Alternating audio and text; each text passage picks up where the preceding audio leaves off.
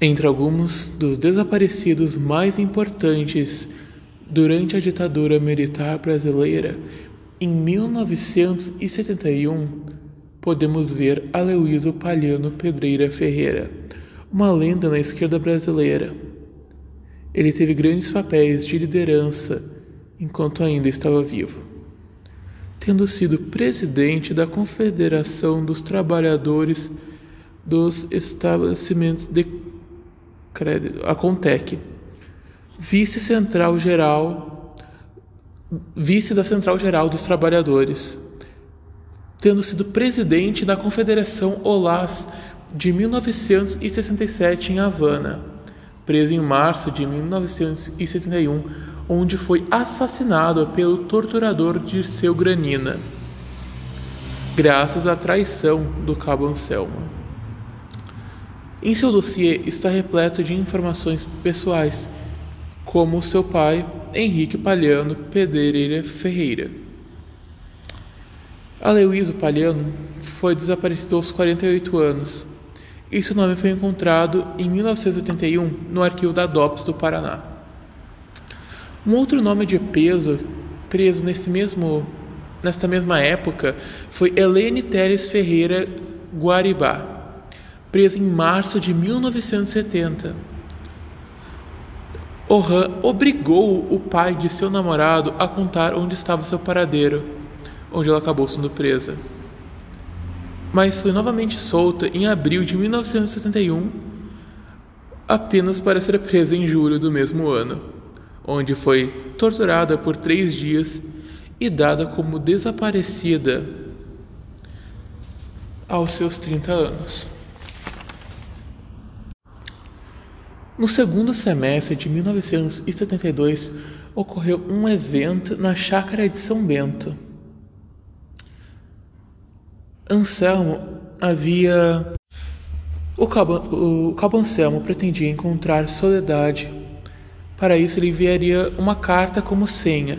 Ela seria entregue para o Uruguai, endereçada a Del Sol, e de lá ela seria reenviada para Soledade.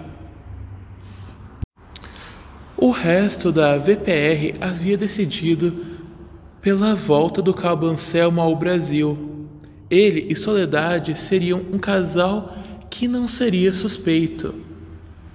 Em 1973, ele fez um sinal aos DOPS de São Paulo e sua missão terminava ali.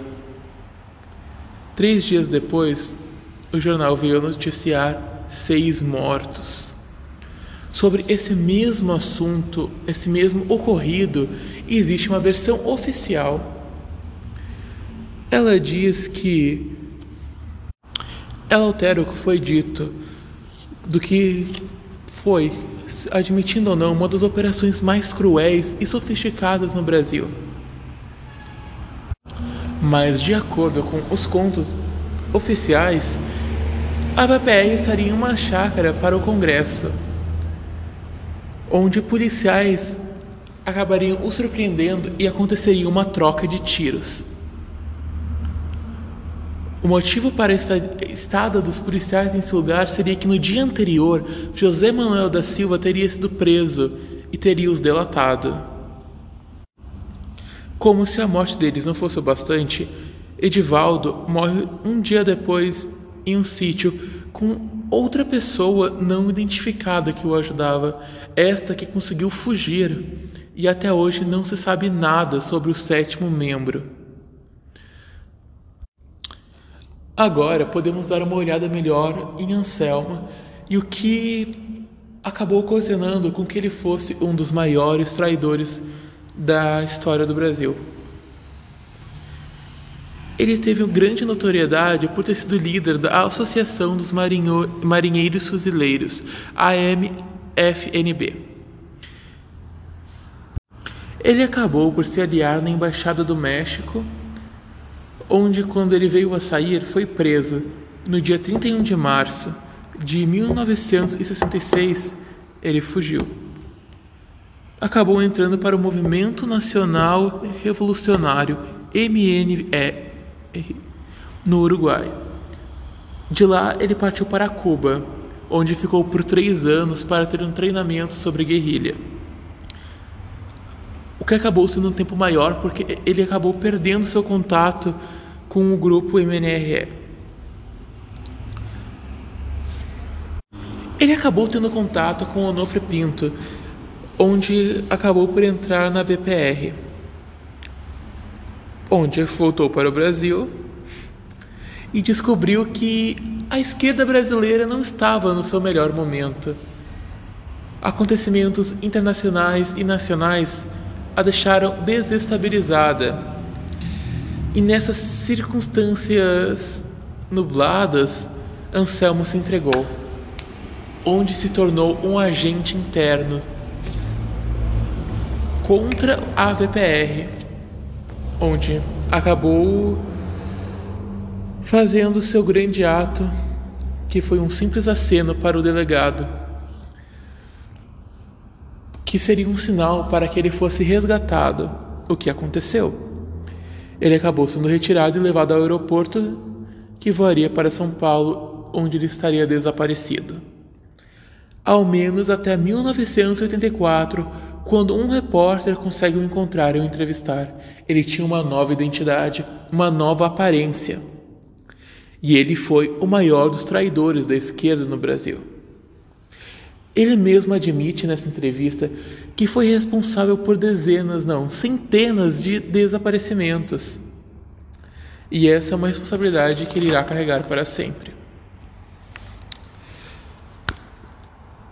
Mudando um pouco de assunto, nós podemos ter conhecimento do Comando de Libertação Nacional, ou apenas comandos. Ele teve uma vida curta. Ele abraçou firmemente os ideais da OLAS, OLAS. Mas, iniciando em 1969, Colina sofreu muitas prisões, o bastante para quase extinguir a sua chama, a sua vida. Mas essa organização acabou se juntando ao VPR, comentado anteriormente onde nasceria uma nova organização, Val Palmares. Este grupo, por sua vez, teria tido diversas aparições no Brasil, tendo sido responsável por diversos eventos, onde nem todos eram algo para se orgulhar. Alguns eles nunca assumiram a sua autoria. E entre seus membros que acabaram presos, um dos casos acaba chamando mais atenção, o falso suicídio de Severino Viana Collum. Como a sua família não fez um caso, o caso não foi apreciado. Mas, de acordo com o dossiê, ele sofreu torturas na vila militar, onde ele teria sido morto por enforcamento em sua própria cela, se matado e sido enterrado como indigente. Todavia, entretanto, um boletim em março de 1974, patrocinado pela Amnesty International, discorda disso, dizendo que essa ocorrência de suicídio não foi um suicídio. Mas isso nunca foi e nunca será investigado, e essa é uma das tantas verdades que nunca encontraremos a resposta mesmo que possamos suspeitar do que realmente aconteceu.